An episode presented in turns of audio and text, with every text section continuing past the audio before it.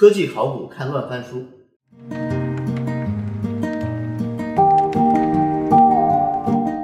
Hello，欢迎来到乱翻书，我是潘乱。这是一档关注商业科技和互联网的对话节目。今天我们的讨论主题是人人网。有朋友问我为什么要挖坟人人网这么古老的产品？其实考古是为了发现啊，无论怎样繁芜的材料，其中都必定有草蛇灰线。人人网它是八零后的青春。就是我在学生时代，可能每天都有刷好多次的人人网，但是现在可能大部分人连账号密码都不记得了。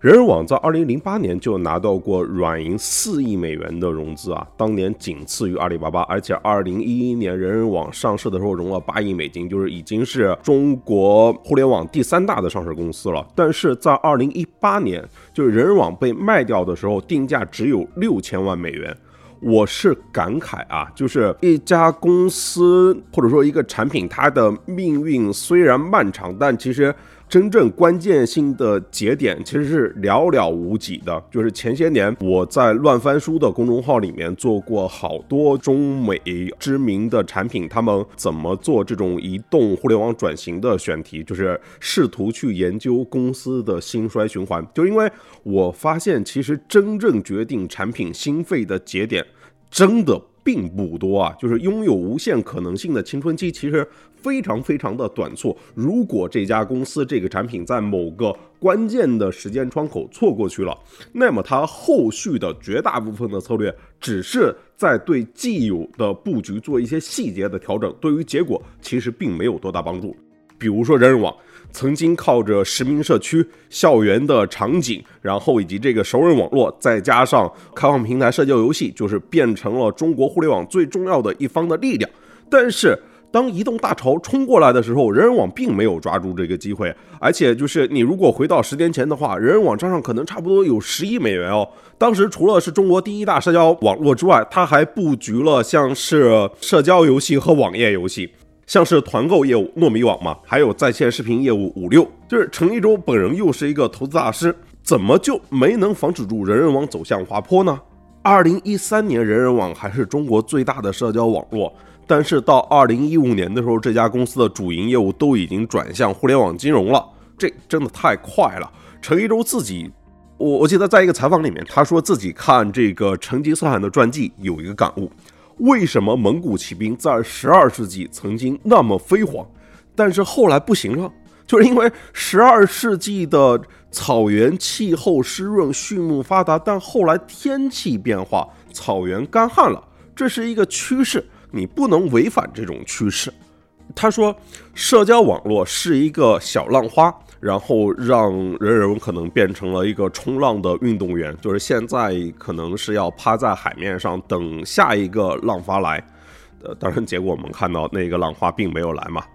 OK，我们来分析这个行业里面发展过程中，像是人人网这些曾经的明星公司和产品的转折点，其实是想为我们分析今天或者说未来这一些产品和公司他们的趋势或者说面临的转折点做准备。其实还是那句话嘛，考古是为了发现。今天我们邀请到的嘉宾是汽车之家高级副总裁吴江。呃，吴江老师曾经是人人网的副总裁，在二零零四年到二零。一三年的时候，在人人网工作了十年啊，经历过人人网各个重要的发展节点啊，要不要您先给我们做个自我介绍？好的，对我是前后在人人十年吧，从从零四年到一三年的时候，也是个人初创的时候，然后早期是在当时还叫千象嘛，当然负责很多商业化的一个产品，对，负责变现的业务。然后后来，呃，零八年我开始负责人人网的用户增长，到一零年，然后后来。手移动互联网那时候还非常小，整个的 App 还都没开始做呢。那时候只有网页，没有 iOS，没有安卓。然后同时还做了一段时间游戏。那么后来整个的移动互联网都是我整体来负责。然后一直到一二年、一三年，一二年我们又开始做国际业务，其实这个非常早的，从做北美市场的这个一个拓展。然后那时候我在做负责移动互联网，同时又在负责北美的国际市场的业务。到一三年，所以亲历了整个的人人网的这个移动互联网的这个全过程吧。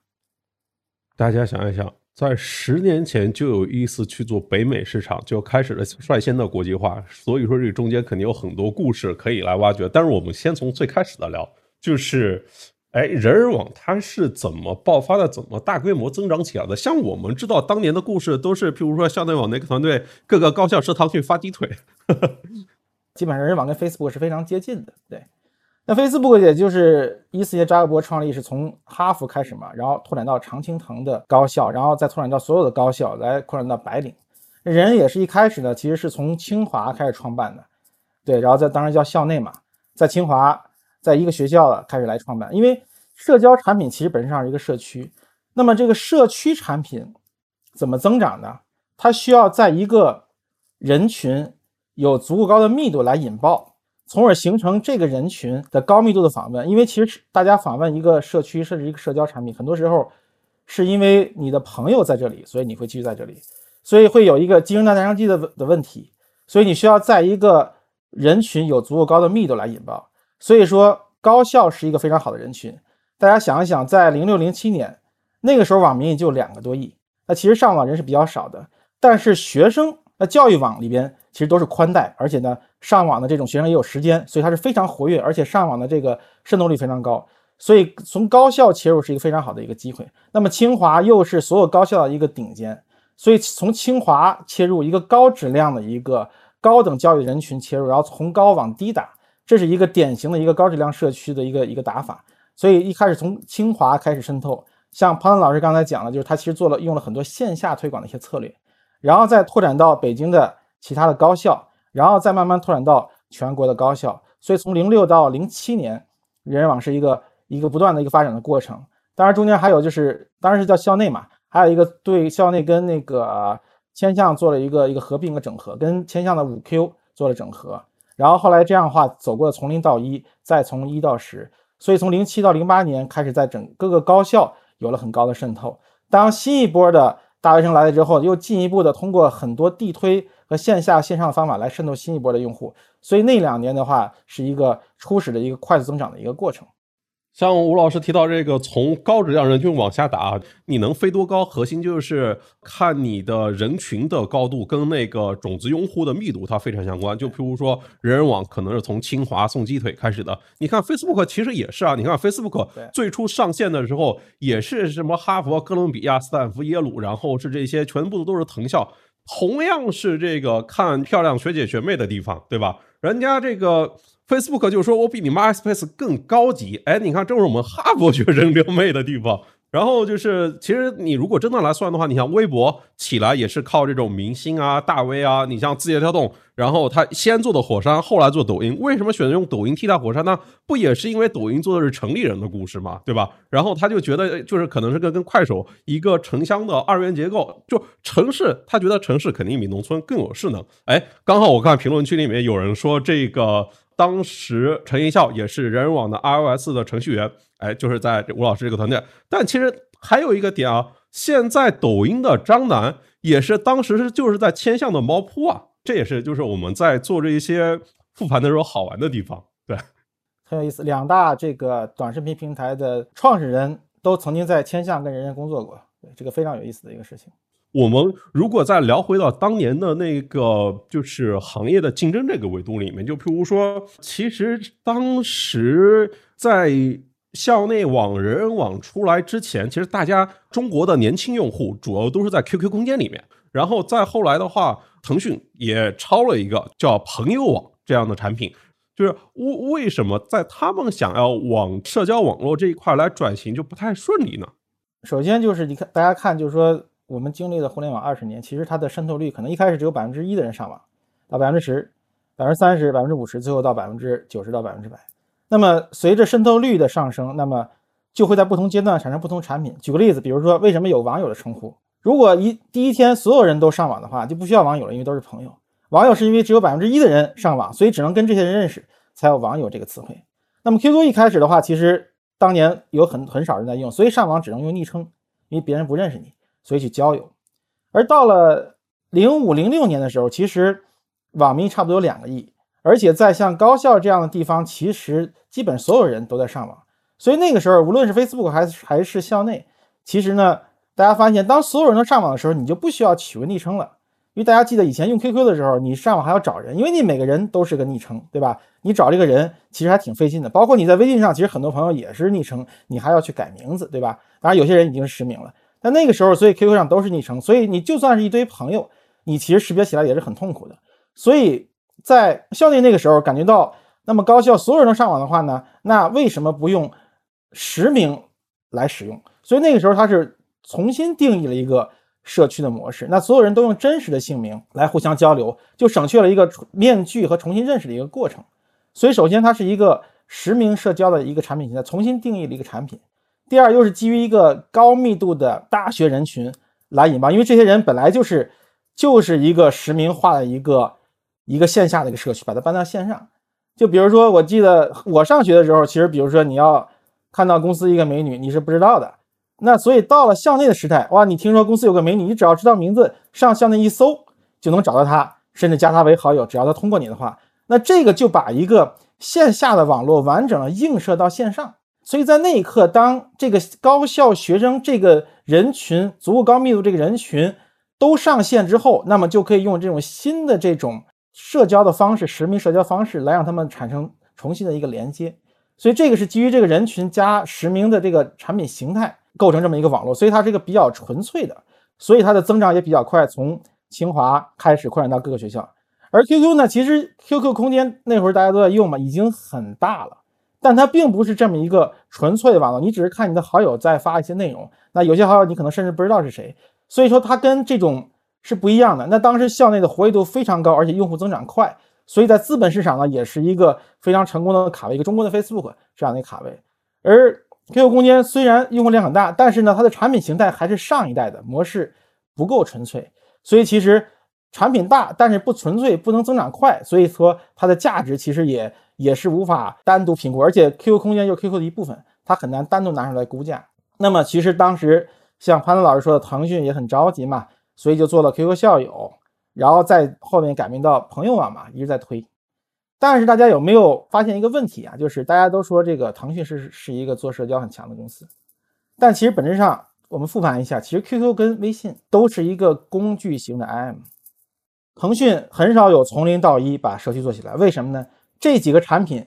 都是靠砸流量和灌流量来做的，但是一个社区是需要一个从零到一的一个滚雪球发展的过程，需要一个人群，需要一个密度，需要一个过程来不断的扩展人群。那砸流量的话，你在几亿用户里面去砸流量，那么其实过来的用户都是散点，而真正的社区是全部有节点用户构成的一个高密度的网络。所以腾讯不靠社区做起来的产品呢，比如说腾讯视频、腾讯新闻这些不需要社区它都做起来了，但是一旦需要社区的都没有做起来。所以同样，朋友网包括 QQ 校友跟朋友网，想用砸流量的方式来转化一部分用户到这个产品是很难的。而且这个他当时在做的时候。其实校内的产品在不断迭代，相当于比如说产品迭代到第四轮了，然后你把第四轮的产品推给第一轮的种子用户，它也是很难生存的。因为其实社区的产品要跟要随着用户规模扩大来不断的迭代，来满足当下用户这个阶段的诉求的需求。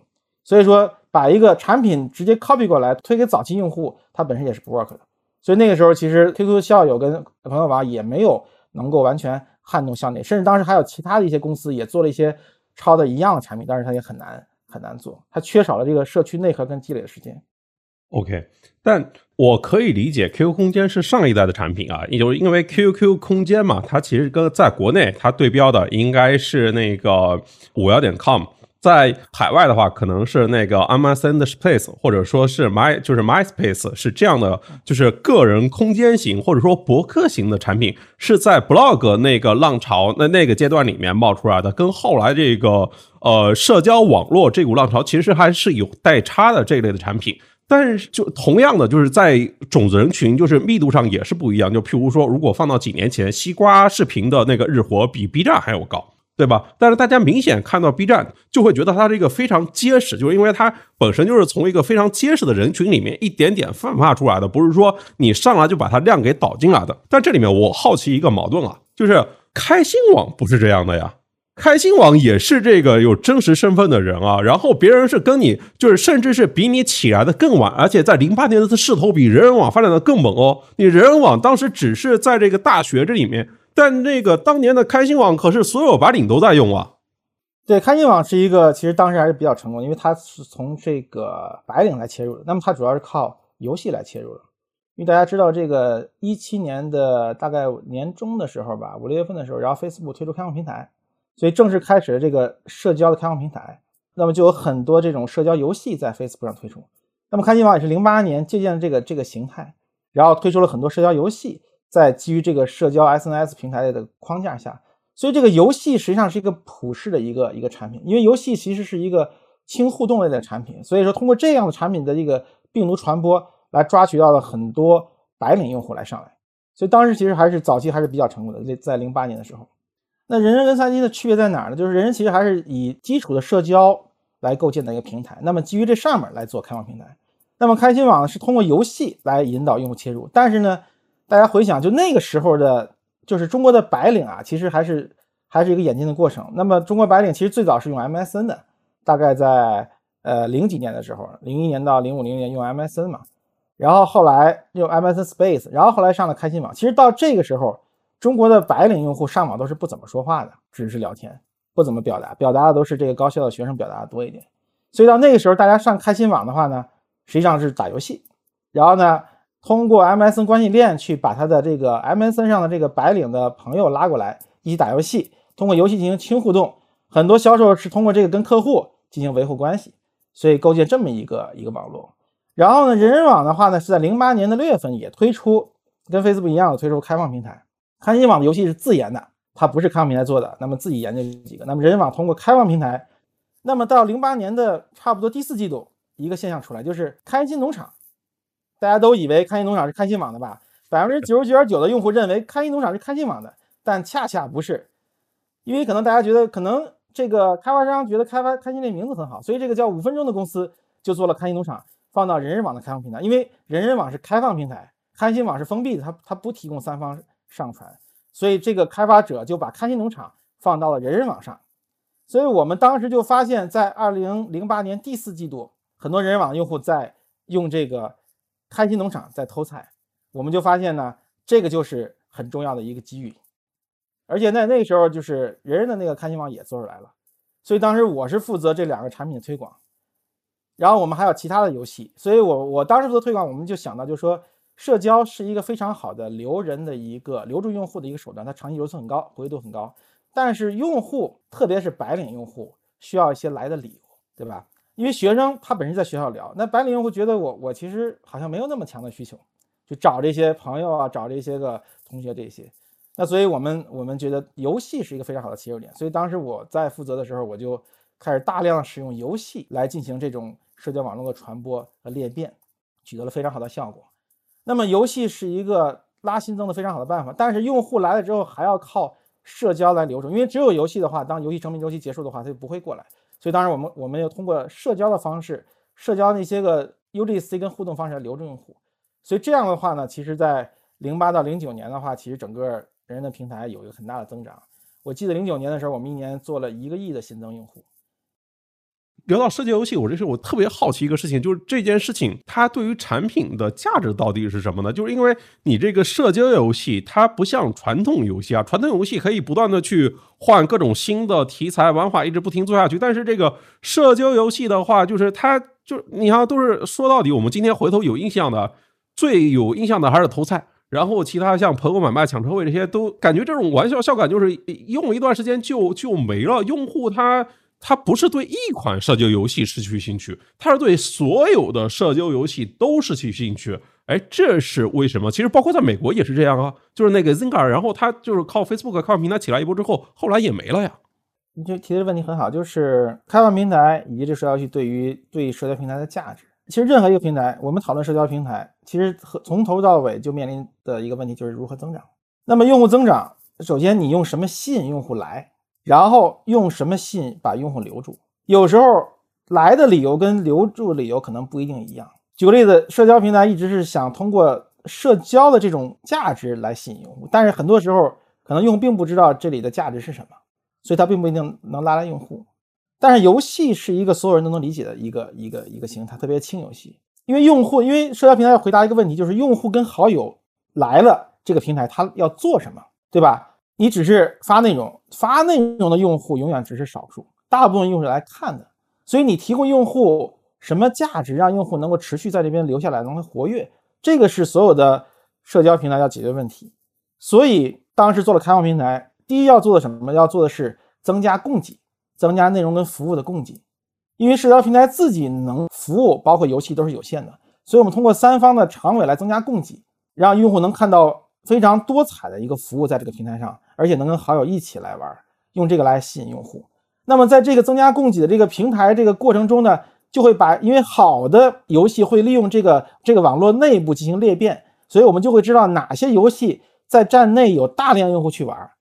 那从而把这些游戏再裂变到站外去，从而拉来更多的用户。所以说呢，开放平台首先增加内容供给，能够满足用户多样化的长尾的需求。第二是把这些头部的好的供给的能病毒传播、站内传播内容，变成一个站外用户增长的一个工具，来去病毒传播。然后这些外面用户因为这些好玩的、有意思的一些服务进到这个产品来，那么慢慢的再体会到站内这些个基础的社交产品。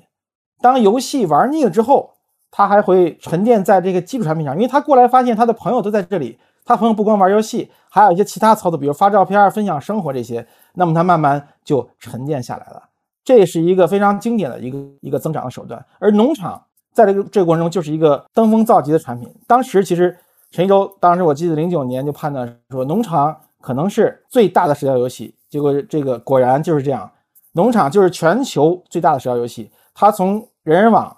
发迹。然后呢，开心网 copy 过去做了开心农庄，然后 QQ 拿了授权做了 QQ 农场，然后呢 Zinga 做了一个 Farmville 放到 Facebook 上，这几家平台都通过开心农场获得了个巨量的一个用户增长，所以它是个非常好的用户增长的一个手段。但是你如果沉淀用户呢，人人网的好处是它基础的社交平台是非常强大的，所以说即便游戏，因为每个游戏都有生命周期，农场比较长，差不多一年时间，还有很多游戏可能几个月时间，那么有农场玩腻了，不能天天偷菜，然后就会看到用户在干别的。然后慢慢通过这个，通过其他一些服务把用户留下来了。那么这可能就是人人跟开心的一个差别，就在于开心网其实用户大量的还是玩游戏，玩游戏之后之后，其实那时候白领说话的动力比较弱嘛，他大量做转发、分享内容，然后呢玩游戏，所以这个时候就是其实当游戏退潮之后，它的活跃度就在节节下降。结果当时微博零九年下半年崛起，新浪投了开心，结果呢就做了一招跟开心网打通。然后你会看到开心网上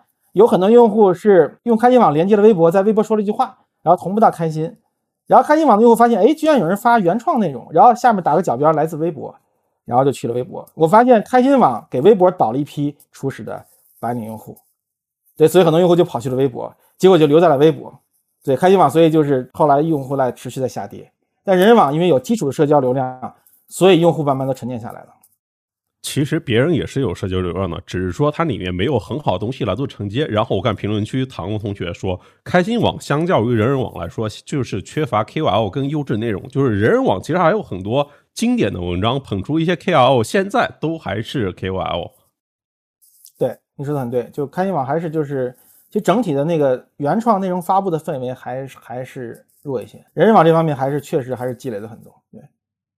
但。这个问题又摆在这边了。其实人人网往白领这个人群的泛化做的并不成功啊。当时好像是呃选择了往高中往下面去走，反而是做的不错。为什么会有这个考虑呢？其实我其实是我们在同时在扩。其实用户增长其实说白了就是，首先你要有一个基盘用户嘛，然后在抓住你基盘的同时，然后再去做拓展盘嘛。所以基盘就是一个大学生，就是是就是当时人人网的一个基盘。所以两头，一头是高中生，高中生其实是是你为你的基盘的增长来做铺垫，因为他们明年后年就会变成大学生，对，所以扩展这个。然后另外一个白领，白领就更大的市场。那我们看到 Facebook 其实还是比较成功的扩到了白领。那白领市场是这样，就是说，就美国跟中国还是很不一样的。美国的大学生跟跟上班族其实是非常近的，他的社会属性上他是非常近的一群人。那中国确实不太一样。那大家想想，你们公司的。新毕业的毕业生一定不会让你看到他的朋友圈的，一定会把你屏蔽掉，因为他不希望看到他以前的人设。所有人毕业之后要把自己换成一个更成熟的面貌，然后换一个人设来进入职场。所以中国的大学和工作是割裂的。所以其实这个对人网的一个挑战就在于，这个用户毕业之后，他的使用频率呢，其实就在其实是在一点点下降的，因为他跟同学的联系也在一点点下降。同时，他在这里的话，他还没有建立起来他这个白领的一个圈子，然后他也不希望他的白领的这个朋友、这个同事看到他以前在大学是怎么疯的，对吧？怎么谈恋爱的这些事情，他不希望他们看到。所以这个时候就说，这个是对我们一个一个挑战，就是其实是你的基盘在毕业之后呢，它其实它的活跃度在下降，对。所以说呢，然后我们对于这种已经是白领的这个用户，其实拓展的话呢，它的粘性其实比这个大学生还是要弱一些的。虽然我们通过游戏获取很多用户，但整体来说，它粘性还是不如那个。然后另外一方面做高中，高中的好处是在在哪儿呢？因为他呢，高中生要上大学，所以他对于这些名校大学生，他是有这种这种期望，他是希望看到他们在干什么，希望有些沟通机制。但是呢，中国的高中生大部分还在聚焦学业，而且呢，其实高中管得很严。你看大学生，我们的地推是很容易进去的，高中是不太可能的，学校都管得很严，而且高中生也没有那么多时间整天。上网对吧？上网这个发内容，在这互动，他还是要学习，所以高中生他的活跃度其实跟大学生是不能比的，所以它只能是一个局部的一个拓展。但是白领用户其实是一个比较好的人群，但是其实它这个社交关系链上其实还是有一些断层在这边的，所以这个是我们一直想解决的问题。所以说呢，咱们换句话说看一下，就是 B 站，我认为 B 站是个好公司。当然几年前我就看到了这个这个趋势，就是因为很简单。B 站的学生用户，B 站就是新一代的人人嘛，他的学生用户毕业了之后还在继续用 B 站，使用概率还是高很多，它衰减是比较慢的。所以 B 站只要自己不犯错误，它的基本盘是在不断的扩大的。所以大家看到这几年，其实 B 站在拿入这基本盘同时，还在抓那些个老白领用户嘛，还取得一些成绩。对，所以这个是对人人网来说是一个呃一直存在的一个问题，也跟那个年代有关系。对。我觉得不止跟年代有关系吧，跟这个产品这个内容发现结构也是有关系的。就是我们看 B 站，它核心的还是沉淀这种就是规模化的优质的好内容。就十年前内容，今天可能依然它当做镇战之宝推给我。但是人网里面，我们必须得是好友才能看见这个相关的内容啊，就是很多内容或者说得有人分享出去才能够被看见，这不就是一个很大问题吗？我就好奇。当你看到微博起来的时候，其实最先是饭否推特了，就是看到那些明星大 V 都在里面玩的时候，那个时候你们是什么样的感受？那个信息的那个传播这个机制，跟你这个必须是双向好友确认的那那那完全那个信息流动的速率完全不可同日而语啊！对，这个就很大挑战。这是两个网络，一个是这种更像 social network 双向网络，一个更像 social media 单向网络。所以 social media 是比较容易起量的。其实抖音。就是新一代的 social media，所以抖音起来之后，微博首先受很大的影响。那快手其实有某种意义上更像人人，对，所以微博起来就靠一个大 V 搞几千万粉丝，就一下就一个单点就撬动了很多，对吧？人人这种网络需要一个一个撬动，因为一个人只能加几十甚至几百个用户，也就也就这样了，甚至上千个，他可以一个人搞几千万个。所以说呢，他其实微博很快就靠这个这些大 V 包括明星就起量了。但是这种网络的问题在哪儿呢？当你看到那么多高质量的大 V 说的话，哇，这些说的话太好了，然后这些明星发的照片太美了，素人你就会觉得你自己发的东西又没价值又难看，所以就不好意思发内容。所以这个是这是很致命的。其实强关系下，可能你看的是弱内容，就像你家人发一个照片，不管怎么样你都会很开心去看。弱关系的话呢，就要看强内容，因为内容不好你就走了。所以说呢，一个单向网络跟一个双向网络。它是一个两种产品，所以人人也做很多思考。比如说，我们是不是要在我们网络里边来容纳这个单向网络？但是我们就会担心，因为你一旦放了单向网络进来，用户一旦看到这么多的头部好内容，他自己就没有动力再发了，因为你一个社区能装的是有限的。所以这个就是一个很大的挑战。而且呢，有些东西可能短期火爆一下，长期可能它可能慢慢的会衰退。所以说呢，为了这个网络的长期价值，其实我们相当一段时间是没有引入这个单向网络的。哎，就是你说的这个是呃，微博它是单向关注的，然后就是最好内容到那边了。但是其实到二零一二年的时候，就是还有一个产品也上线了，就是微信在二零一二年出了朋友圈呀。那时候普通人的照片的分享就到那个。朋友圈里面去了，那时候是不是也对人网的那个？因为在移动端最初的时候，就是大家能够发的内容还是照片嘛，视频时代也没起来，就是打字其实也没那么方便。在最早的时候，就是这个对你会造成什么样的影响吗？最好的内容、最头部的内容去了微博，然后普通人的分享，哎，今天有了朋友圈，对，这个是有影响的。其实微博跟微信都更好的切入了一个白领，因为 QQ 大家知道肯定是是更更多中低端用户嘛，那么微信刚好切到了白领用户。其实微微信的出来是同时对微博跟人人都有影响，然后当然了，他在朋友圈那边可能对人影响更多一点，因为他更能多都更多的是素人在发内容。所以在二零一二年微信朋友圈推出来之后，对微博跟人人都是一个影响。所以微博人人其实在一三一四年是日子很难过的，因为微信是在一一年快速增长，然后一二年出了朋友圈，一二一三年都是在一个一个整个往上的一个趋势上做了很高的渗透。所以说用户注意力跟用户的时长很多都被微信吸走了。所以那个时候确实是对人人跟微博来说都是一个比较大的一个挑战。对，哎，刚才就是朋友圈也有人问啊，就是。当年人人网其实不是也试图解决这个双向关注这个关系嘛？就是其实跟那个 Facebook 一样，做了一个就是类似于叫 Pages 公共主页嘛。当时豆瓣也做了小站啊，就是其实挺多大家都做了这种的尝试。其实有点像是后来的公众号啊。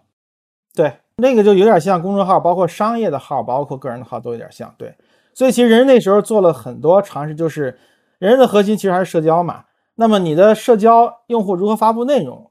对，因为用户只有发布内容，才能获得更多关注、更多的这种这种回馈，然后从而更多的活跃。所以那时候还是做了做了很多这方面的一个尝试，包括配置，其实更多的是针对一个单向关注的一个号。小站实际上是希望用户能够有一个内容能够全网发行，因为他在他在关系链里面发行内容其实更多针对好友的。我们做了很多这方面的一个一个尝试，其实也是为了解决这个，其实用户有多种需求嘛，因为他单向关注一个人跟双向关注一个人，其实这种需求都是有的，但是那个社区要控制熵增。对，所以说整个给用户推内容，它是有一个配比的，对，不能让一个一种内容独大，一种长期价值不够的独内容独大，有可能会削弱那些长期价值更大的内容。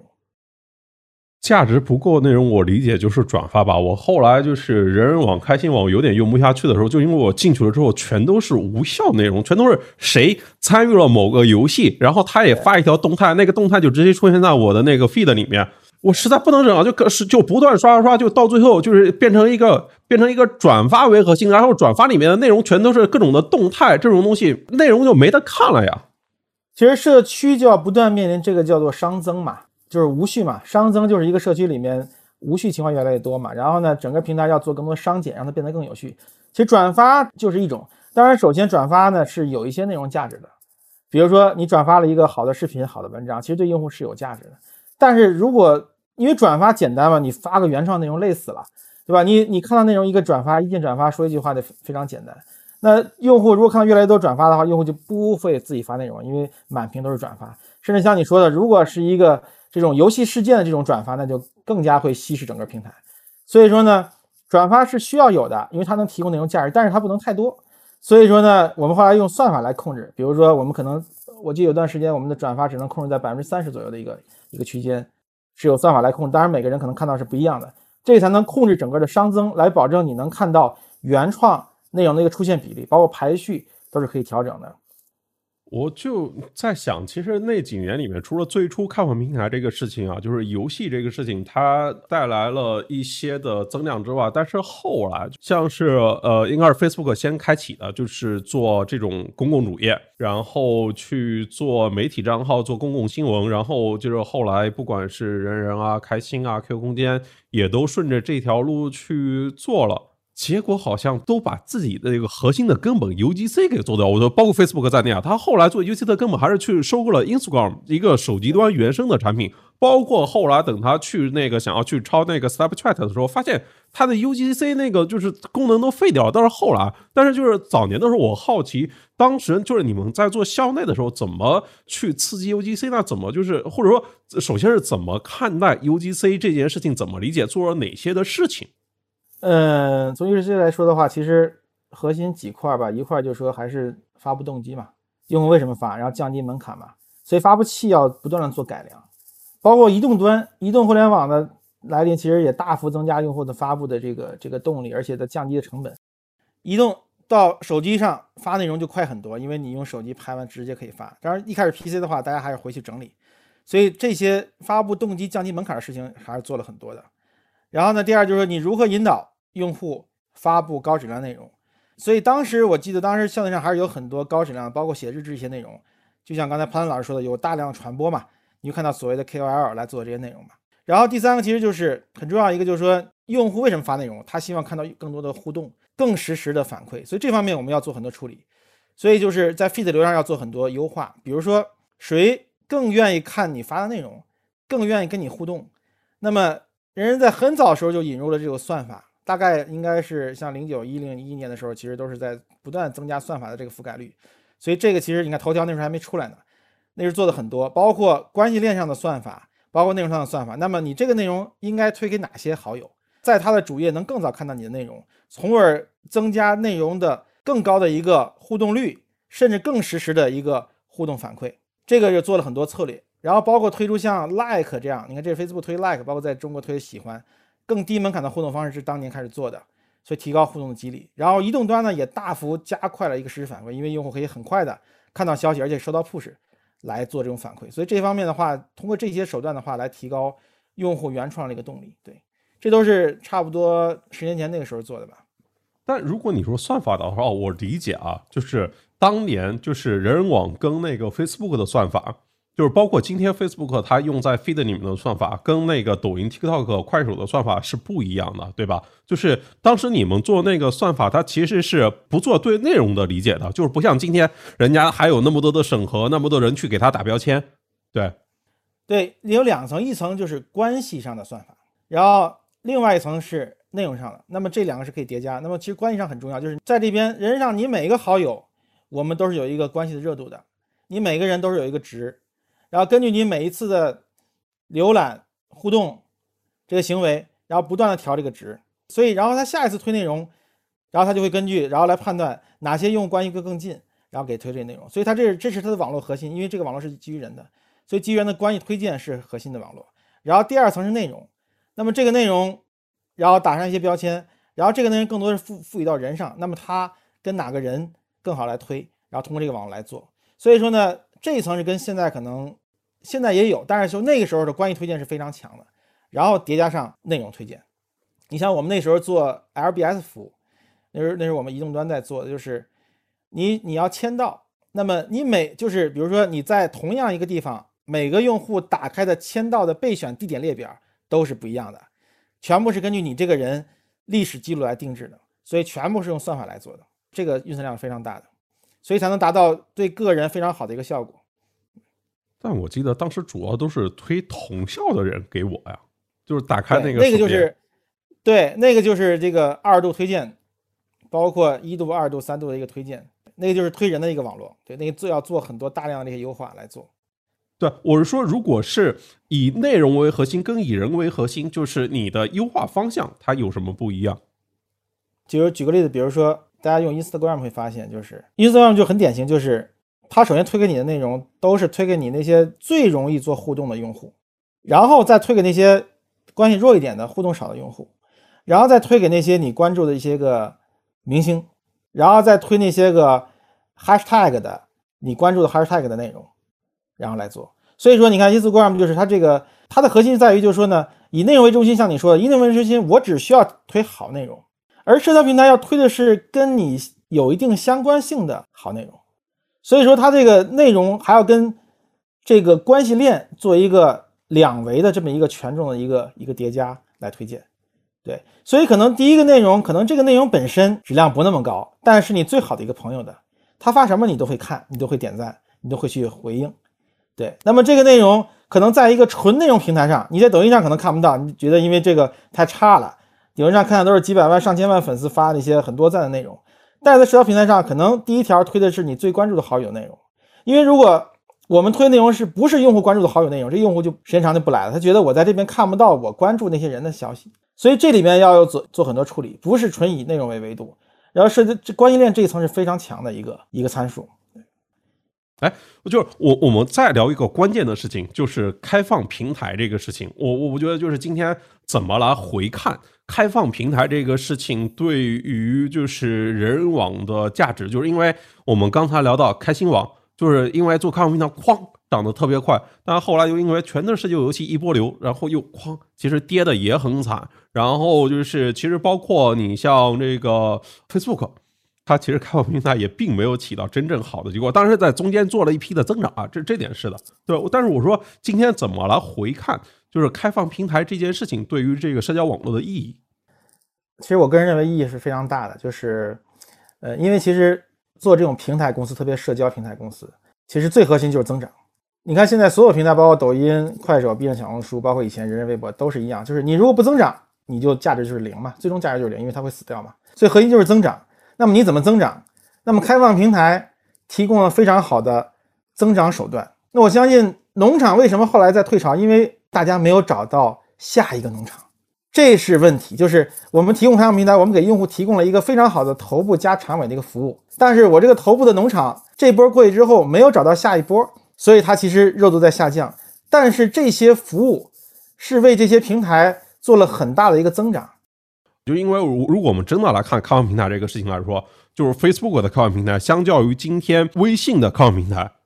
它显然不能说是成功的，因为里面并没有成长出来。你看微信里面长出了拼多多，然后长出了很多各种各样的就是玩家，包括像我们今天这些创作者。其实都是完全就是微信了，改变很多人的职业选择，甚至改变了很多人就是公司创办那个营生的方向。当然，这这里面非常重要的一个点就是微信支付起来了，就是大家这个付费做的非常方便，就是它这个网结的更厚一点，里面可能有企业、有广告主，然后有明星，有各种需要影响力、各种的社会角色都能够在里面去做承接。但当年的开放平台，其实它吸引的人相对还是少一点的，对吧？就是因为它缺少了关键的支付这一环。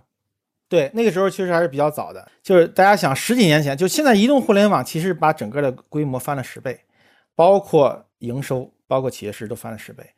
而且更成熟。移动支付其实改变了整个整个这个互联网的生态嘛。但那个时候其实还是非常早，那时候，呃，我记得微信支付应该是一四还是一五年吧，我我稍微有点忘了，但是是比较靠后了已经。对，是在它是在它整个平台做起来之后。所以之前其实这种变现这种手段还是不够的，但即便这样，人人网当年还是吸引了很多开发者，比如说知名星通，就是元气森林的老板嘛，唐明森嘛，以前就是在人人网上做开心农场以及其他游戏的，还有很多什么做这个这个这个陈书义啊，什么好多都是这个包括热酷啊，这些都是在人人网上一开始做社交游戏，然后开始然后再做国际化做其他的，包括乐元素也是以前人的团队出去做的嘛，对，所以当年还是吸引了。很多人来做，那么刚才讲到就是说，比如说这个很多企业用户在平台上推这个没有问题。其实对于平台来说，最关键在于有很多人在帮他做增长，这就够了。最难的就是用户为什么来，对吧？这大型平台其实留用户手段都是有的，但是缺的手段就是用户为什么来。你可能因为一个企业的一个一个码就上来，因为什么一个餐厅的一个什么什么服务就上来，这些个。几万、几十万、上百万的节点都在帮平台拉用户，而平台是有的是手段留用户，它缺的是这个拉用户的手段。所以说，不管是企业还是个人，只要有人有动机去扩展，那么其实最终都是帮平台的忙。所以我觉得这个就是整个平台开放的一个核心的一个策略。那么平台要提供的什么？就是这些个玩家在上面是有利益的，无论利益是流量还是收入，要提供这些利益给他们，他们就会帮你去去扩展。所以我觉得这个。从以前到现在，其实本质上是是没有变化的。而且，Facebook，比如说 Facebook 养了一个最大的 app 叫做 TikTok 嘛，对吧？那么还有很多数百万的企业在 Facebook 上花钱营销，它也是获得了价值。所以这些都是带来了平台的收入嘛，要么带来平台的增长，要么带来平台的活跃，要么带来平台收入。所以平台其实构建这个底层模式是非常讲究，所以开放平台是非常关键的一个底层的逻辑。开放平台是这样的看法，那我好奇就是，如果今天再回头来看的话，就是人网跟 Facebook 又是一个怎样的关系呢？就是因为人人网你最初打的概念就是中国版的 Facebook 呀，然后就是感觉你的很多的产品，其实从王兴做校内那个时代开始，就是在炒 Facebook 呀，对啊。就我说，在这过程里面，就是有有哪些的，就是模仿借鉴，或者说在在里面有哪些创新，然后在模仿里面有哪些模仿是属于那种踩坑里去的吗？呃，首先我想就是说，这些年中国互联网的本土创新越来越多了，当然是因为这个 O2O 等等各方面的。但是从在线业务来说，硅谷公司的在线业务还真的是在至少过去很多年是非常领先的。因为硅谷公司，包括你看很多 VC 的 blog，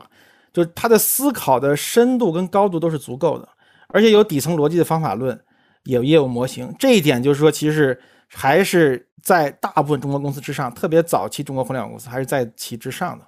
所以说呢，很多时候你能够学习模仿这些公司、这硅谷公司，而且能够跟上，已经是一种本领了。其实人家早期就是还是以 follow Facebook 为主。我觉得这个其实，因为我们看到 Facebook 一步一步一步构建，包括开放平台，包括它的这个 social graph，包括这些建立的话，其实它是它是在一个地基上不断往上盖。所以说，我们能够跟上它，把对应的地基搭好，你才能够持续往前走。而这些对于用户增长都是高度的一个借鉴的。所以这一点，我觉得早期模仿借鉴 Facebook 对于人是非常重要的一步。当然了，就是也要做很多创新，比如说，因为它只能给你看的是产品形态。跟底层思考，比如他给你看的就是要用算法驱动来做这些用户关系跟内容，那么这些人也是比较早来做的。但是它的产品和这些之外的话呢，其他东西你要靠自己，比如说中国本土的这些个怎么用户增长，那么这些社区运营要符合本土的一些价值，比如说用户增长，人人用很多线下手段，这方面的话，其实我们比 Facebook 做的多很多嘛。大量线下其实是人人增长的一个非常核心的一些个原因，包包括线上这些裂变。通过 MSN，通过这些关系链进行裂变，我们也做的是，这是在美国都是没有的这些手段，包括社交游戏裂变，其实人人是完全领先 Facebook 的，Facebook 反而是最后做的农场，去抢了中国以外的市场。那么一开始从人人人人发起来做的，然后还有就是你怎么构建一个早期的社区？那人家只是给你一个产品的一个借鉴，但是你如何把这个产品丰富起来？那举个例子，比如早期的校内也是必须学生才能注册，有验证的一个机制，你不是学生你进不来的。然后呢，而且需要实名注册，姓名、头像都是有审核的，而且你不能经常改的。这里面有一些个针对本土不同的机制，所以说确保他来的用户质量非常高，就像 B 站一样，你来了先要答题，你不是二次元不不明白的话，你是根本进不来的。其实他筛选了这个社区早早期的用户，那么这些限制确保了这些用户质量以及社区的氛围，然后不断的扩展。我记得那时候早期是不能，我记得我在有段时间是我有朋友上班了跟我说，哎，你去帮我搜一下。那个有个北大的美女叫什么什么什么，你帮我看看她长得怎么样？因为她上班她进不来，她只好让我去帮她搜一下。我去搜一下，给她看一下哦。所以你看，就是网络其实是外面是有传播，但是他们进不来，因为确保了网络有足够高的质量用户这个氛围。但一旦扩展的话，这些用户其实他是有一个以这种倾向性，它就会慢慢的吸过来。所以说，就刚才说的社区的增长，其实有时候是要有一定节制的，因为它需要一个长期价值。有些短期。快速增长的办法，它长期可能是一个负向影响，所以这里面要做很多这些本地化的这些创新跟这些处理。然后呢，再说一些踩坑的吧，就是其实，在移动端，人人确实踩了一些坑了。因为其实我看，其实其实扎克伯格就在移动互联网，其实他也犯了很多错误。比如说一二年的话，就是做 H 五嘛，当时其实，呃，我记得很清楚，当时是 iPhone 四、iPhone 四 S 嘛，然后一二年才做 H 五，然后其实为什么做 H 五呢？其实因为第一轮移动互联网，其实这些平台都是把 PC 内容移到平移到移动端，因为它首先要确保同样的服务多端访问，因为用户已经非常活跃了，一旦多端之后活跃度大增，而且频率也大增，所以它要保证不同的端访问一样的服务，才能延续这个用户的使用。那么 PC 上肯定更重一点了，所以移动端会会造成它这个比较重，而且开发成本很高，所以 Facebook 想一个 H 五的策略。然后这样就可以用 Web 的方式来做移动端，然后人人也做了跟进，但是呢太早了，那个时候 H5 的性能不行，所以上线之后就发现其实是比较卡顿的，在甚至在我们测试的时候都没有那么强的感觉，上线之后就发现其实很多卡顿，其实对用户体验是有影响的。结果我们上线没多久，Facebook 回滚到 Native 的原生的这个应用，然后我们我们后来也回滚，这个其实消耗了好几个月的时间，然后回滚之后发现 iPhone 五出来了，性能有了一个明显的提升。所以有时候 timing 就是你太早了也不行，要晚两年。现在大量应用其实都是用这种这种 H5 跟这个 native 混合这些框架来做的嘛，现在就很成熟了。当时不行。还有比如说举个例子，比如说呃一二年 Facebook 推 Timeline，然后当时呢我一看这个 Timeline 是一个 PC 上全宽边像瀑布流一样展示用户的这个，一看就是 PC 为中心设计，不是移动为中心设计的。所以我们移动端渐渐被跟进，我们的 PC 端做了。然后还还做了大规模的发布，结果 Facebook 这个产品也没成功，后来就不做了。所以其实就是我们只是借鉴 Facebook，如果你完全跟进的话，它也会有很多决策是不一定是合时宜的。而且对于移动端 IM 的认识的话，我们其实仍然还是走在 Facebook 之前的，因为微信在中国崛起还是比较快的，所以我们在那一阶段我们做了很多分很多分析，在移动互联网第一阶段，其实 IM 的市场份额是比 SNS 更大的。所以当时我们其实，在 IM 也做了很多布局。当然就说你肯定做不过微信了，但是 Facebook 当时还意识不到这一点。直到二零一四年，Facebook 花了一百六十亿美金收了 WhatsApp，然后才把这个问这个 IM 问题彻底解决掉。而一二年，其实人人当时就想投 WhatsApp，因为很早就在考虑，因为 IM 可能会是移动互联网一个快速崛起的一个最最大的一个品类，所以就在考虑布局。当然了那时候想投 WhatsApp，人家是不接受我们投资的，所以也没谈下来。然后最后 Facebook 把它收购了，所以 WhatsApp 加 Facebook Messenger 基本上把整个全球的 IM 就垄断了。所以移动 IM 战争是在那个之后结束的，除了这个中日韩之外，他们都垄断了。你说那个 Timeline 那个设计，我印象特别深啊，就是其实是 PC 的三栏这个设计嘛，就是那个宽屏，然后就是 Facebook 可能也是 A P test 的，然后放出来的一波，然后人人网跟进，等到你就是发版上了之后，人就是 Facebook 又回滚了。就是这个细节印象特别深，然后就是关于当年对于移动这个事情为什么要做 H 五啊？其实还真的要回到当年那个时代里面去看。就比如说，呃，因为移动这个事情，就是你想想当年就是三 G 嘛，三 G 其实几乎等于 Web 嘛，就是那那个时代，就是还是那个移动网，就是还是浏览器为核心的那种的感受。其实一直到零八年的七月份，苹果才上线那个 App Store，我就记得那个时候我去看，就是比如说张一鸣这些人。就即便是你当年告诉所有人，在零八年七月份的时候，告诉所有人了，说就是你可以给这个 iPhone 去开发专属应用了，可就可能是跟后来就是给你人人网去做开放平台应用是也是一样的呀。但我觉得那些牛逼的公司啊，就是你你想想，你最初吸引知名、星通，对吧？就是唐明森那时候也是一个小创小创业者嘛，就是刚在起步阶段，就是包括后来做游戏的那些人，腾讯不可能就是上来给你去做一个开放平台的应用嘛，对吧？最多然后我给你来个接口，你来接我。我就说，当年大家都觉得我们创业嘛，我们创业怎么说也得去干个操作系统，最差也得干个软件，对吧？最差最差，咱们也搞个网站，人人网点 com，对吧？我怎么可能专门的去给你一个手机系统，去给你 App Store 搞应用呢？对吧？这的确是有理解理解时间差的问题。你包括像 Facebook 今天。他也依然不认命啊，他就觉得金融通我在手机上不就是在这个受限制于你苹果跟谷歌嘛？我得去搞这个元宇宙啊，我得去在一个新的领地上，我得自己去掌控所有啊。就今天我看那个小扎的采访，他一直不满意，就是 Facebook 的移动端，他认为苹果限制了，就是他们在移动端就不是他最理想的呈现。但是是因为就是有地基嘛，就是别人别人守着更底层嘛，他没办法，只能做做成这样。对，Super App 都想做操作系统，Facebook 在 PC 上它就是个操作系统。为什么做开放平台？因为所有的开放平台的产品都在它的里边用，所以用户用每个开放平台的应用都是为它增加 DAU 跟时长跟活跃度，所以他要做。然后他到移动端，像你说的，他发现所有 App 都独立直接直连 App Store 了，就没他什么事儿了，最多做一个 Single Sign On 的一个 SSO 登录，所以他不不满意了嘛。所以你看，微信也是在做操作系统，对吧？一样的。但但是微信这属于做的比较巧啊，就是他今天这么牛逼。然后我就记得，就是一一年的时候，就其实不管 Facebook 啊，像国内的百度、腾讯、阿里巴巴，那个时候大家都想去搞手机的，都想去搞 Zoom 的。我那个时候，人人网，二零一一年人人网是中国前三的公司，就是难道你们就没想过吗？其实我们也想过，对我们一二一一年的时候在做，因为一一年 Facebook 要做 Facebook Phone。对，我记得他做了，然后我们其实在布局，我们当时还做了个团队，所以其实你看那个时候，其实其实，在移动互联网都比较早嘛，一一年、一二年，其实现在看都非常早了。当然，我们要做一个系统，其实做了个 OS，因为当时其实定制 OS 像你说的已经非常的流行嘛。小米一代其实二零一一年八月份才推出嘛，我记得我们就在八月份筹建一个团队要做这个 ROM，要做 Phone 嘛。当然，Facebook 后面已经发布计划，所以我们也在准备。然后我们在二零一二年的六月份，其实已经把那个一个第一阶段那个系统已经做完了。而且我们还跟 HTC 其实发了一个机器，但是那个机器是个浅度定制的。二零一二年我们发了一款机器，联名的一个机器，Facebook 也是跟 HTC 发的，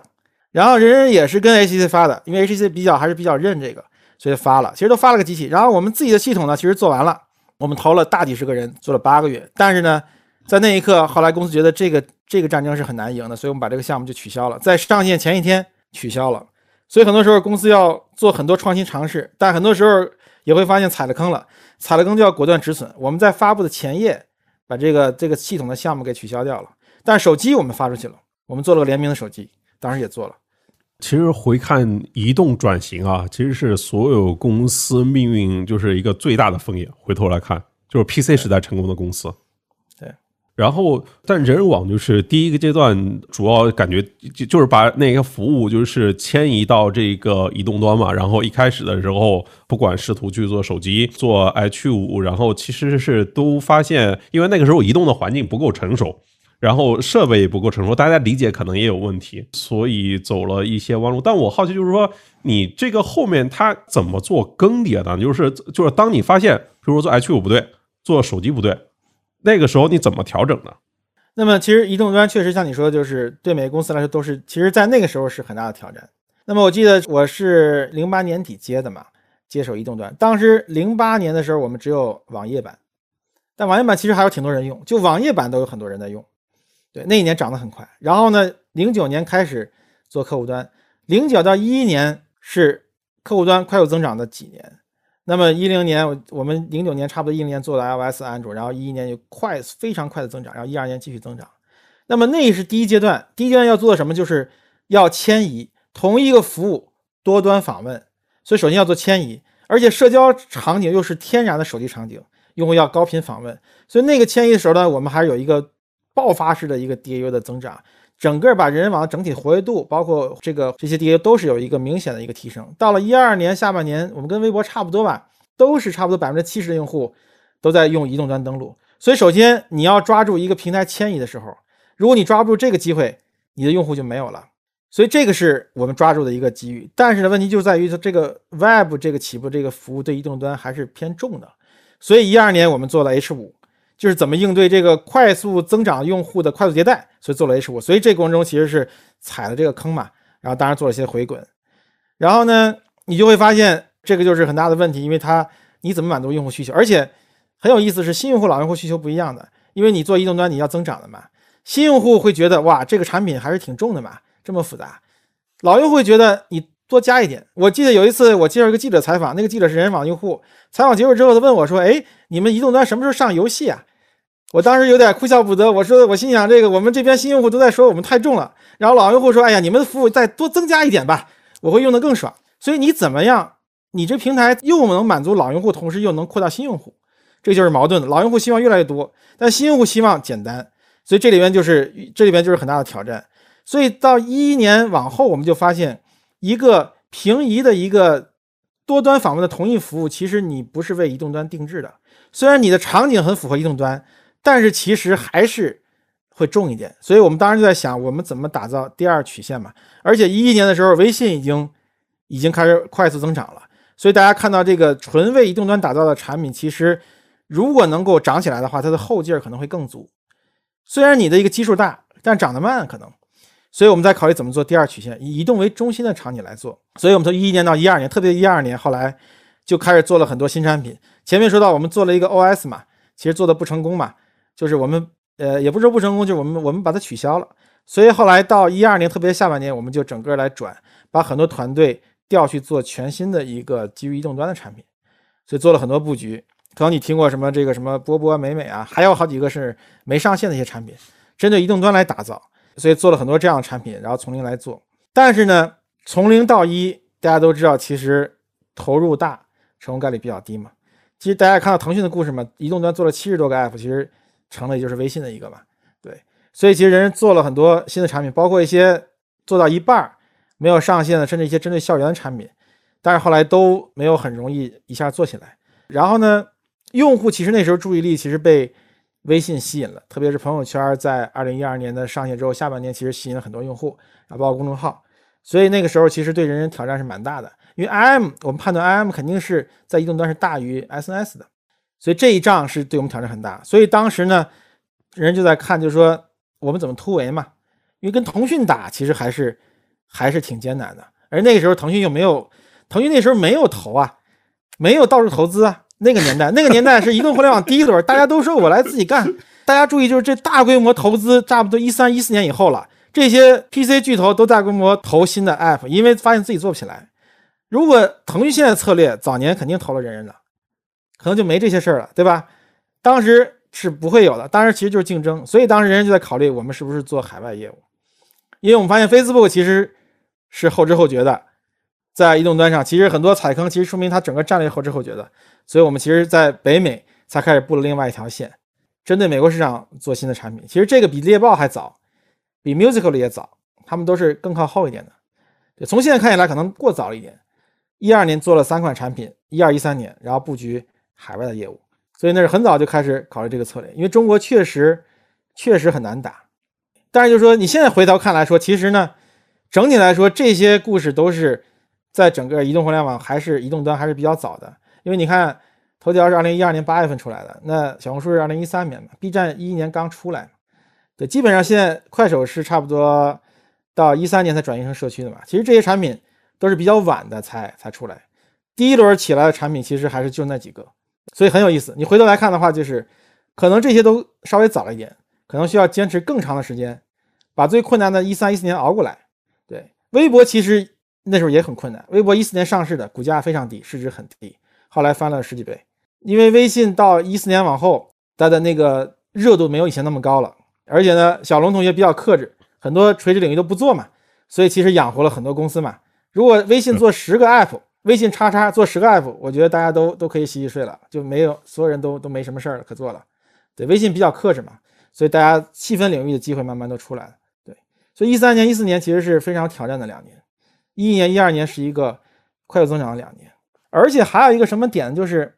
那时候最难的是什么呢？就是因为一一年、一二年人人网的移动端快速增长，但是商业化其实是非常不清楚的。那个时候，移动端广告是很不成熟的。然后我记得我们那时候开会就说，这个移动端广告是个很大问题，因为屏幕太小了，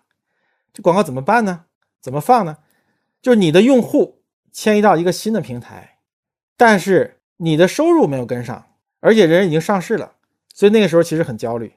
广告包括游戏那时候都不成熟，所以这个我相信也是也是当时我们很焦虑怎么拓展的一个问题，就是你的用户受到了一个阻击，然后你的这个商业化其实还不明确。所以那都是移动互联网虽然快速增长，但是模式不够清晰的两年。对我的印象还是非常深刻的。这其实对 Facebook 也是非常大的影响啊，就是说在移动端就是没办法很好做商业化嘛，移动端就是没办法很好做那个广告位展现嘛，对吧？就是它不像电脑有那么大的屏幕，所以你像 Facebook 上市之后，股价腰斩跌了一半，对，就崩了嘛。就那时候，对，所以资本市场环境也不好，Facebook 股价掉，人人跟着掉嘛。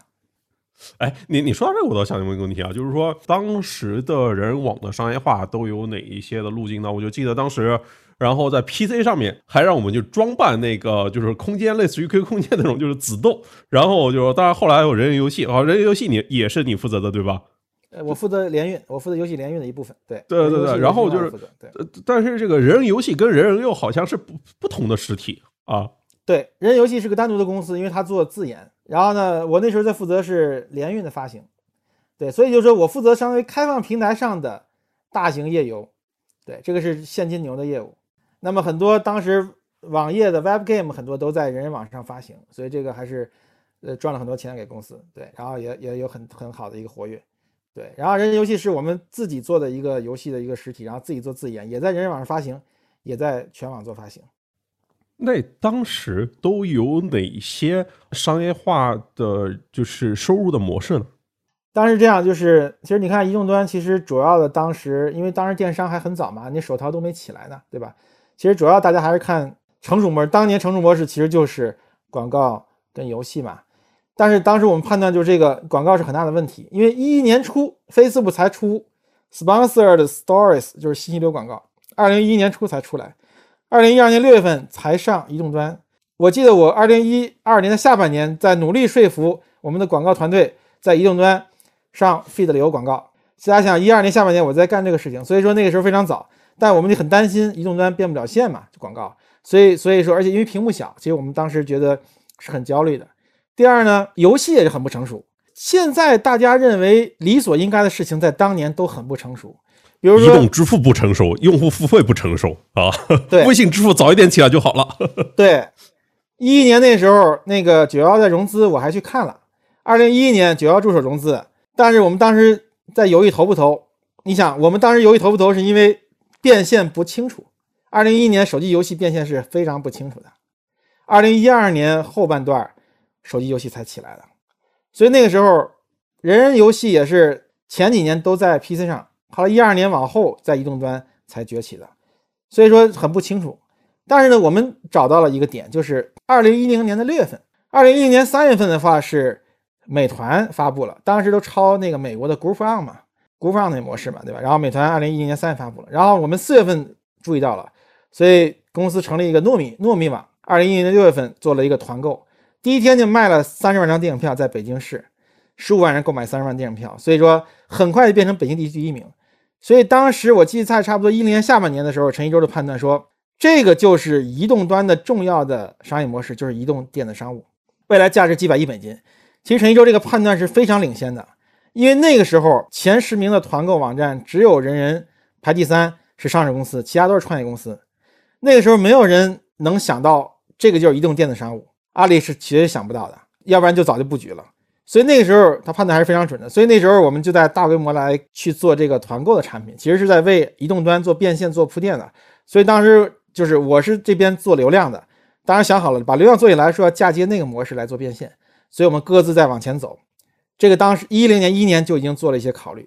但是就说呢，这个团购太烧钱了，所以就是非常非常可惜。而且那时候已经上市嘛，一一年已经上市了嘛，然后呢非常烧钱，而且呢，其实陈一舟已经想到了，我能不能把糯米这种亏损业务分拆，让外部投资者来投，分拆出去。这个模式大家现在听都很多啊，所有公司都在搞，京东拆了好几个嘛。但是在一一年、一二年没人投，即便人人这样的公司，第三大市值、第四大市值的公司，然后上市融了八个多亿美金，当时天文数字的公司，它也没人投。对，所以那时候就没有办法，因为人人当时也不太赚钱，整个上市公司是亏损的，因为团购烧了很多钱。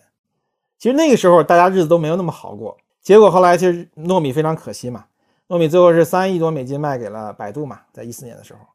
如果那时候糯米还排第三，第一美团，第二点评，第三是糯米。如果当时如果能够分拆融资的话，那今天这个这个格局是就会不一样了，可能会不一样。所以其实抓到了一个一个机会，但是其实资本因为这些各方面原因吧，其实最后没有能够做的，没有能够做到构想那么大。听起来这个是陈一舟老师当年真的是布局大师啊！这个就是我记得还还收了五六。就是书里面有是就是社交网络，然后还有千象的论坛、猫扑那一些那个系列的，然后还有这个就是社区团购糯米，然后还有这个视频。当时好像坐风车，想类似于携程那种旅游那种是吧？对，五六是上市之后收购的，然后基本上第二次布局视频吧。第一次布局视频是零六年，当时有两百个视频网站，当然人人布局用 P to P 方式来做视频，但是后来发现烧钱太太厉害，就取掉就取消了。一一年是第二次布局，我相信呢，我再想想，就说呢，为什么布局视频呢？我想就是说呢，可能有些原因，比如说，人人网当时站内的分享视频的播放量已经非常高了，这个大家是不知道的，因为当时我们还去跟优酷谈一些合作，因为我们知道我们的播放量能占到优酷整个播放量的相当一个比例，所以就跟优酷要谈一些，哎，怎么样更好的一些方式，对吧？而且呢，很明显趋势是用户发内容从文字到图片到视频。而所以就在布局视频嘛，因为你的内容，你内容是你的核心嘛。而五六又是一个做 UGC 起家的公司，只不过是因为一些流量的中间停了几个月嘛，所以流量就下来了嘛。但团队基因在嘛，所以我相信基于这些布局，我们又又布局了一些视频。但是视频跟团购都是在持续烧钱的业务，狂烧钱的业务。对，所以真的真的把上市公司给拖累了。对，而且那几年就很有意思，那几年其实整个资本市场不太好。大家回看一下，比如说，你看 B 站，两年前 B 站每个季度都从十亏十几人民币到亏二十几亿人民币，然后股价疯涨，翻了十倍，对吧？因为资本市场认可。这两年股价狂跌，然后要给出二零二四年 non-GAAP 盈利的一个举措，所以资本市场时间不一样，你做的同样的事情可能会有不同结果。在二零一到一二年的时候，其实是市场不是太好，首先。人人网是二零一一年五月份上市的，我记得很清楚，五月份有八家互联网公司上市，人人排第一，五月四号，青年节上市。到五第五、第六、第七家上市的时候的股价就不太行了。人人当时上市的时候是中国大差不多第四大还是第三大的，跟快手一模一样。当时我看快手，我就跟我以前同事说，你看快手上市之后也是第三、第四，好像第三还是第四的，我忘记了，跟人人当时规模是一样的。然后快手上市之后的股价表现跟人人也是一模一样，就是高开然后低走。人人刚上市之后，五月份下旬、六月份出了个事儿，支付宝事件，整个中概股都不被美国投资人信任，狂跌。以至于后面的一些公司都上不了市。然后一二年 Facebook 上市之后，股价跌了一半，又拖累了。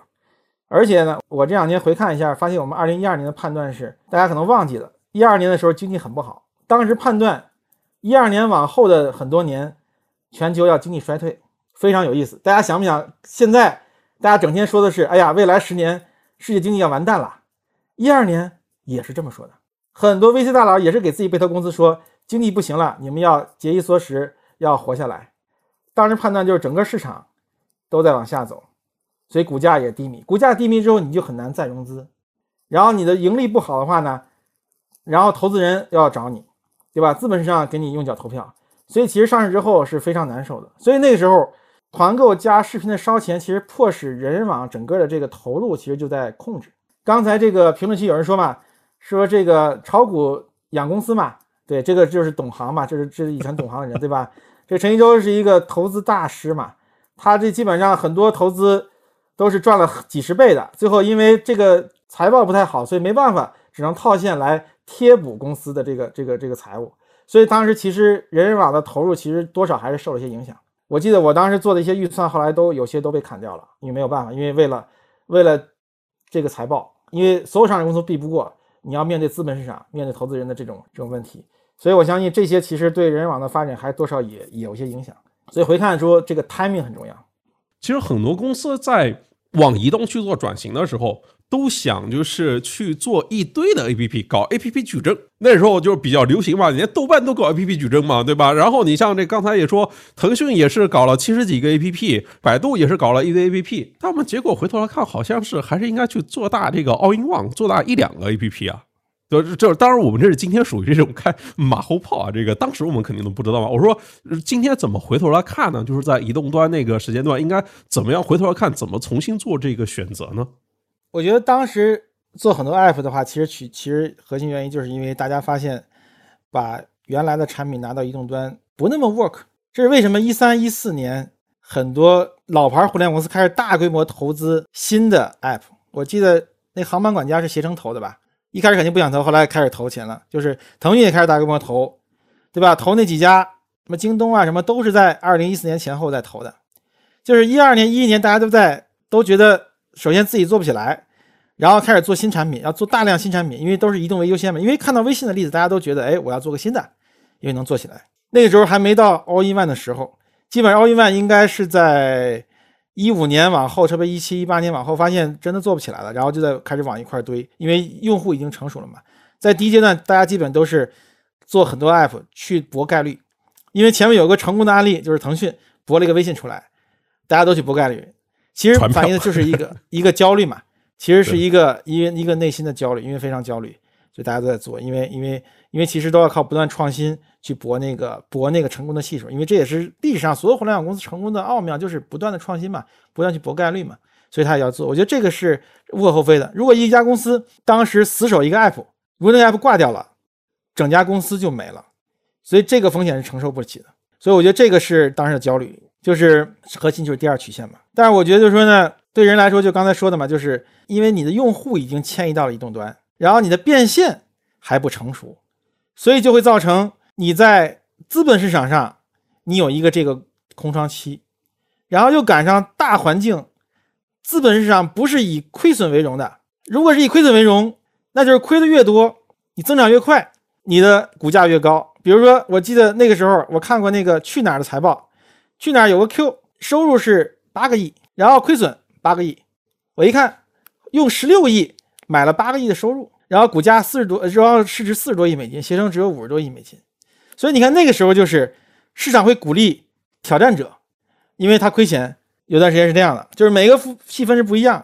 但人那时候面临挑战，就是整个市场对你这种大规模亏损是不认可的，所以我们那时候股价也很低迷嘛。然后那时是非常焦虑的。然后呢，分拆的这种资本运作又做不了。所以我回头来看的话，其实如果人人当时能把团购拆出去，然后比如说视频团购都拆出去，然后继续在主营的人人网上做更多投入，做用户增长。把移动端的基数进一步做大，可能后面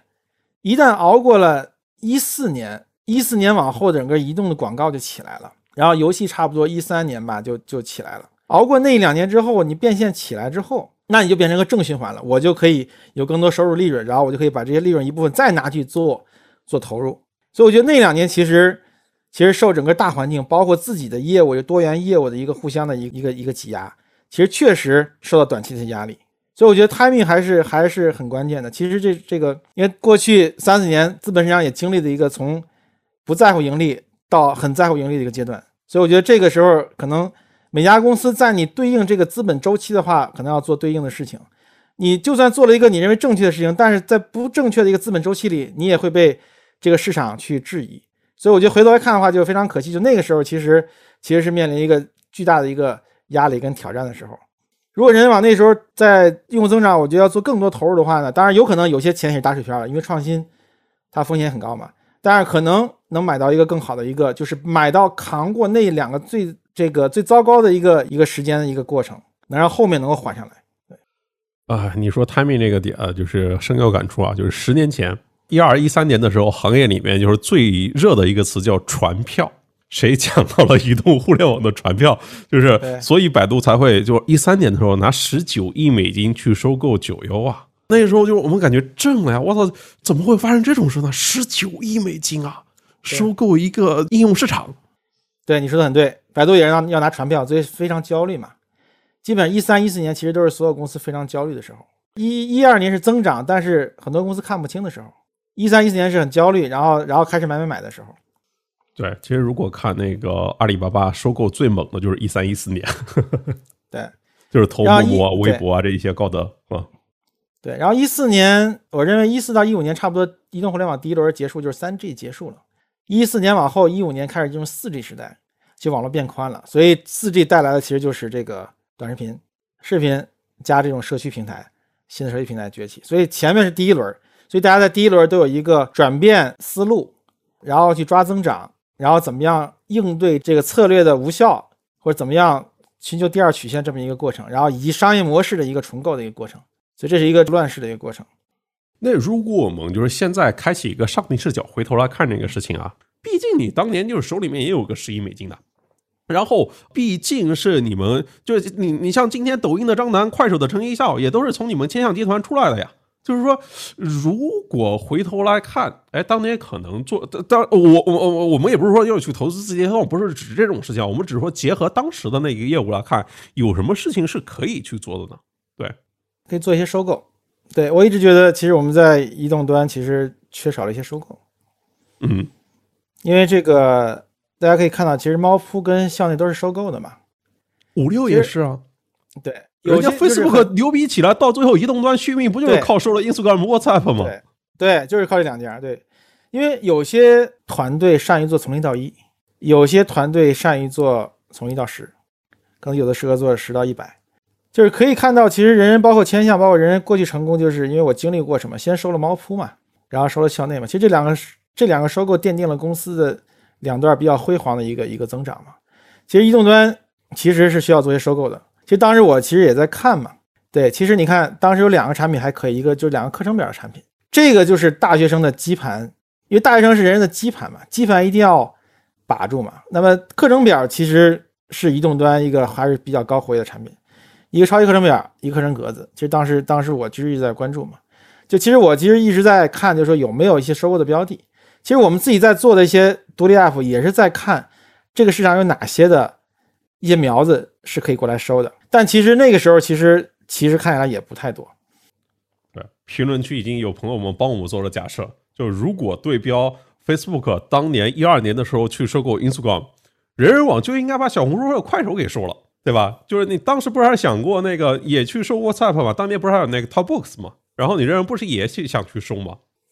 对，我们之前是想收 TalkBox，后来 deal 没做成，对，也做了一些 deal。所以收购其实是一条路，但是前提是有合适的标的嘛。我相信我们那时候还没有最终谈下比较合适的一个标的，这也是遗憾吧。其实你看现在很多都是靠这个收购投资来布局，当然投资布局可能可能是不行，其实还是需要收购的。人人网要是收了快手或小红书，他们可能就长不到那么大了。其实那个，哎，我我们忘了聊了那个程一舟老师在这个事情里面就是起到的关键作用啊，就是他为什么投资的品味那么好，就完整的是一个投资大师啊。这个其实。陈一舟还是非常厉害的，对，就是说，其实我呃，我之前几年前写过一个文章嘛，当时人人网人人网那个卖的时候，对，其实就是说我只是市场低估了人人在内部的方法论。其实他他包括对于整个这个硅谷的研究啊，你人人是一个完全的一个各方面参照硅谷来构建的这样的公司。对，其实我们我们内部都是各种这种包括极客的文化啊，包括工程师文化，包括这些个这些方法论啊，很多都是都是从硅谷过来。其实你看字节也是在全面学习 Facebook。是一样的，其实这些公司，硅谷这些公司，Google、Facebook 这些公司就非常还是非常的有战略眼光，而且这些这整个这个思路还是非常好的。所以我觉得这方面的话，其实陈一舟做了很多的这种思考，因为他本身以前是物理的大拿嘛，他用物理学的定律，包括社区的熵增，要经常给我们讲，就这些都是底层的逻辑，这些个方法论，其实做了很多的总结，包括 UGC 上做了很多这个业务模型来做，所以这些其实，在早期这些个。包括收购啊，包括思考上，其实我相信起了很大的作用。因为我是非常近距离的跟着他很多年了，所以我能够感受到这种思维的这种价值，是非常非非常厉害的。只不过就是说呢，很多时候大家是大家只是以结果论嘛，对，但是忽略这个过程。那我们我们是完整的经历这个过程。这个我相信在人干过的干过的很多离神一周比较近的小伙伴应该会深有感触的。我觉得主要还是最大的问题还是在转型移动里面碰到各种问题，然后其实最大的问题就是大家不清晰移动在移动上怎么赚钱。其实是如果就是人人网能够稍微再撑一撑，再撑两年，就那个时候投资 VC 就开始牛逼起来了嘛，就是 VC 全部都去找各种创业者去做各种 APP，APP 呢又去做增长，对吧？然后去做增长者就去 Facebook 投，然后再等两年，等到这个应用下载广告，然后这种就是 Newsfeed 的广告起来的时候就可以了。然后那个时候。但是 Facebook 它从一二年这个下半年才开始探索移动广告，去做移动广告售卖啊，做搜索广告啊，然后去做这种画像这些东西，然后催广告联盟。我觉得关键是 Facebook 做太晚了，就是人人网当时比较那么就是 呃在看 Facebook 的一家公司，等到那个时候它探索出来可能已经是一年后了，但那个时候关键的时间 timing 已经过去了。其实有一本书还挺经典的，就是《创业者的窘境》嘛。呃，我觉得大家如果没看过，一定要看一看吧。就是我记得我是十几年前，就在我做移动端的时候，我就看这本书，就觉得，就是当时我做移动端就是这种感受，就是你是在做一个创新的业务，但是你一个公司的基盘都在 PC 上，那你如何引导大家在这个新的这个平台上迅速的抓到正确的方式，把它做起来？任何公司都是很大的挑战。那那本书非常好，就是他写到很多巨头。为什么在新的趋势上都垮掉了？其实我相信，就是大家只要在公司里面做的时间长，你会发现，甚至不同公司做的时间长，你会发现，其实规律都是一样的。每个公司都会面临这个局面，就是当一个新机遇来的时候，我在原有的地方有一个根基，我如何能够抓住新的机遇？然后呢，这个新老的博弈如何能够不影响了新的机会？很多公司就是因为做新东西，然后呢？长期、短期的博弈，新老的博弈，然后把新机会错过了，老的老的抓住了，但是新的没做起来，结果老的最后也倒掉了，整个公司就垮掉了。我就想起创新者的窘境，其实当时在十年前，大家都会举那个诺基亚的例子嘛。但如果我们真的回头去看诺基亚这家公司发展的话，它其实它并不是像大家觉得那种，就是一个非常傲慢的，就是一个老大的心态，然后别人的视野其实也不狭窄。也做了非常多的布局，就是可能是在人家在就是两千年代，就是零几年的时候就有这个移动互联网的概念了，然后就认为就是手机就是应该是这个移动的电脑，然后他们也就是特别早去做了那个智能手机，而且就是他们是先推出那个就是他们的移动开放平台，叫 OAI，其实比苹果的那个 App Store 还要早一年。然后你说人技术嘛，人家技术也不差呀。就是人家那个，就是零四年，诺基亚就有了那个触控的技术，而且你去看诺基亚的财报，它每年的研发费用，在当时啊，二零一一年都是苹果的四倍以上。但问题是什么呢？就是说，它有虽然有这个强大的现金和这个研发的资源，但并没有把它变成一个战场上的武器。就是直到这个 iPhone 一出来之后，哎，诺基亚其实就有点往后面走了吧。但其实并不是说诺基亚它就是一个迂腐的低效的一个官僚组织，相反的，诺基亚就是太追求高效了，类似于就是索尼那种就是绩效主义那种，就是一个非常强的一个成本导向。但是问题是。就是他走的稍微有点远，就是说他在就是既有的路线上呢，一味的追求更好的效率，向资本市场给回报，然后去做成本控制，然后就相当于是说他在追求做那种所谓的正确的做事，但有可能就是他做的事情最大的尴尬就是他做的事情。本身已经不正确了，所以说我们就是分析一家公司它的成败，可能都会我们可能会去从管理啊、产品啊、销售啊、运营啊这个角度出发。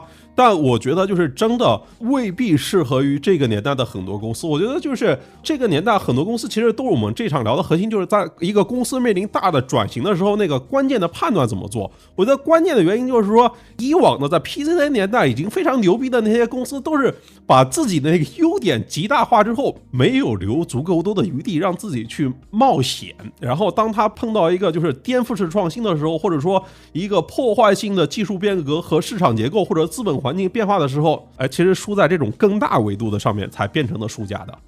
OK，那我们今天大概就先到这一边。好，谢谢吴老师。好，谢谢彭老师。OK，今天就先聊到这边，大家可以订阅、点赞、评论、分享。如果还有什么想听我说的，欢迎在评论区互动留言。我们下期见。